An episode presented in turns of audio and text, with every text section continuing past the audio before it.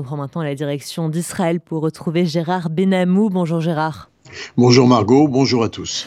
On commence, Gérard, par le ministre de la Défense, Yoav Galante, qui annonce que le Hamas serait au bord d'un effondrement prochain. Oui, Margot. Le ministre de la Défense, Yoav Galant, comme vous venez de le dire, annonce que le Hamas serait au bord d'une rupture partielle, un effondrement prochain, dit-il, une déclaration, faut bien le dire, très attendue par les Israéliens, mais qui participe peut-être de la guerre psychologique qui accompagne les combats contre les terroristes du Hamas. Une guerre qui a un prix élevé en vie humaine du côté d'Israël. Hier, six soldats ont été tués dans des affrontements très sévères avec le Hamas.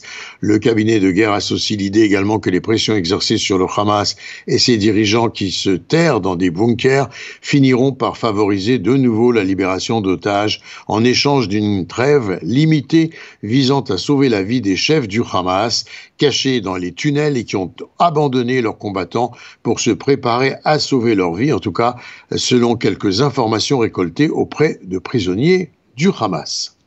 Par ailleurs, le président russe Vladimir Poutine et Benjamin Netanyahou se sont entretenus au téléphone au sujet des otages à Gaza.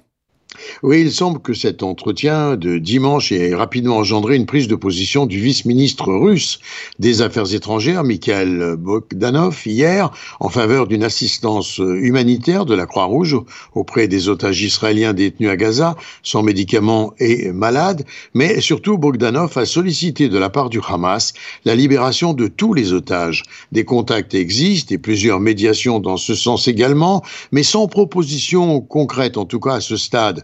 Durant 50 minutes de conversation intense entre Poutine et Netanyahou, il a été tenté par les deux interlocuteurs de retrouver des fragments peut-être d'une certaine convergence d'intérêts lorsque les bombardements israéliens de positions du Hezbollah et de forces iraniennes en Syrie étaient perçus favorablement par Poutine, qui ne pouvait tolérer le contrôle par des forces pro-iraniennes de zones stratégiques en Syrie, sa chasse gardée.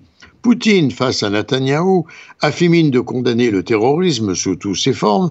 Le jeu subtil et complexe du président russe se poursuit pour s'imposer sur la carte internationale comme un incontournable face à l'Occident et les États-Unis.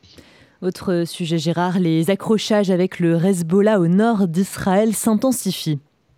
Et les ripostes israéliennes, Margot, se font de plus en plus en profondeur au Liban Sud, avec des frappes sévères de points stratégiques du Hezbollah.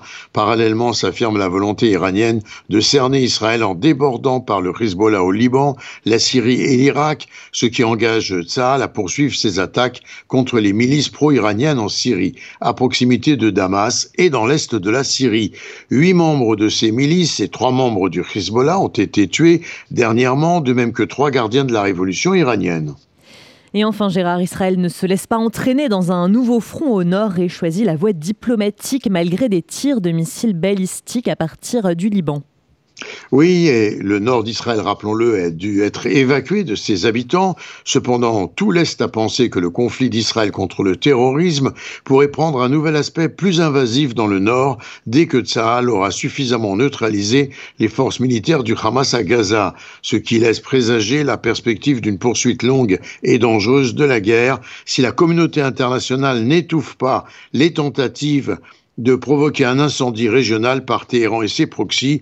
Et en attendant, eh bien, Israël tente les voies diplomatiques américaines et françaises pour obtenir du Hezbollah un redéploiement de ses forces armées de l'autre côté du Litanie, loin de la frontière israélienne, et selon la résolution 1701 de l'ONU, avant de décider de peut-être traiter le Liban comme Gaza.